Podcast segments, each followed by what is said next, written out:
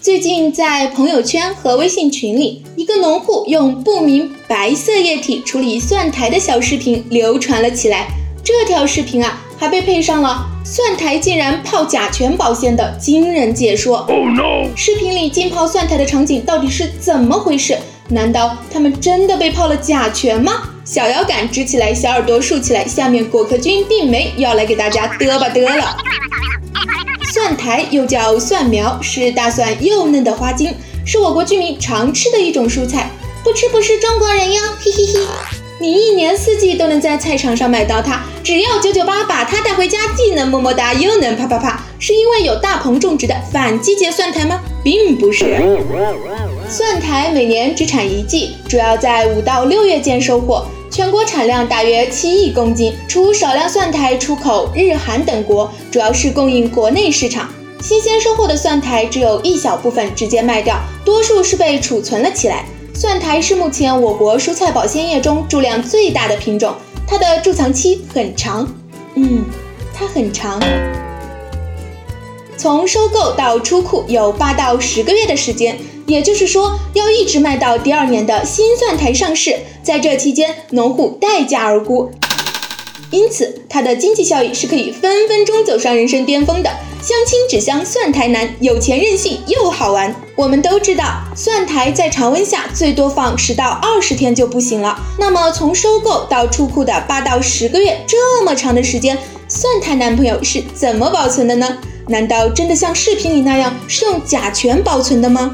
其实并不是，蒜苔的保存需要贮存在零度左右的冷库中，条件好的呀，还要用一种叫做硅窗袋的东西装起来。什么鬼？硅窗袋其实是在普通塑料袋上加一块硅橡胶薄膜，这种袋子能够选择性的透气，通过将氧气浓度控制在百分之五以下，同时控制二氧化碳的浓度，让蒜苔处于休眠状态。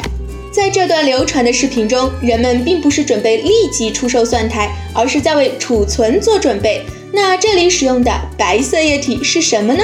网上有传言说是使用了甲醛，这或许是受到了大白菜喷甲醛的启发，但这种可能性并不大。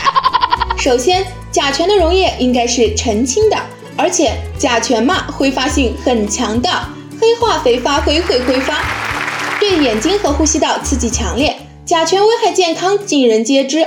而视频中的人既没有戴口罩，也没有用眼部护具，他们总不会自己玩自己吧？其次，甲醛防腐一般是针对蛋白质含量较高的东西，比如动物标本。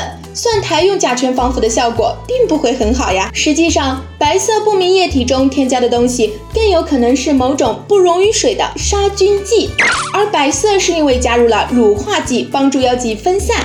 那好奇宝宝要问了。为什么要用杀菌剂呢？尽管冷库温度低，但有些霉菌依然是可以生长的。其中对蒜苗威胁最大的是灰霉病，它可以让苔烧发霉，甚至导致蒜苔腐败。一般蒜苔贮存到三到四个月的时候，灰霉病开始发作。一开始只是有些灰白的霉斑，然后逐渐从梢部扩展成一片，进而传染给其他蒜苔，这会造成农户的巨大损失。真是一夜回到解放前，破碗破鞋泪连连呐！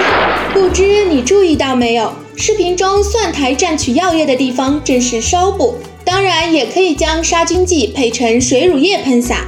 我国批准的农药中有许多杀真菌的药剂，但并没有看到注册用于蒜苔的。最有可能的是一种叫咪酰胺的杀菌剂，它可以用于大蒜和菜苔，可惜不包括蒜苔。当它用于大蒜时，也是对抗真菌病，比如叶枯病。咪酰胺和其他几种咪唑类化合物都是低毒、广谱、高效杀菌剂。它在欧盟也是可以合法使用的。从咪酰胺残留代谢情况上看，常温下它在蔬菜中的半衰期约为十天，一个月后降解率可达百分之九十；冷库条件下七十天左右，它的降解率可以达到百分之九十。如果蒜苔在咪酰胺处理后贮存较长时间，并在贮存后切去胎梢，推断它的残留量应该是相对较低的。密酰胺的成本相对较高，往往用来处理出口的蔬菜。比如青岛一些企业做出口日韩生意的，或者用来处理高附加值的果蔬，比如龙眼、芒果。为了节约成本，农户会不会使用其他便宜一点的抗菌剂，比如百菌清、多菌灵等？农户的心思你别猜，你猜来猜去你也猜不明白。此外，在农业实践中，往往是多种药剂复配使用。市面上有些果蔬保鲜剂就包含多种成分。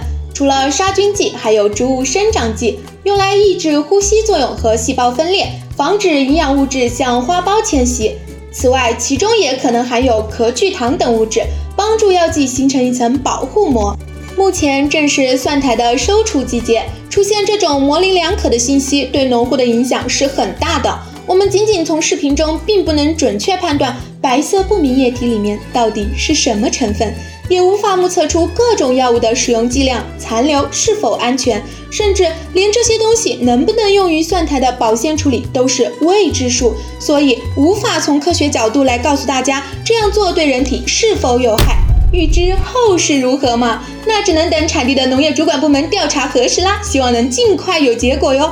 不过可以肯定的是，现代农业和食品供应体系离不开各种各样的化学物质。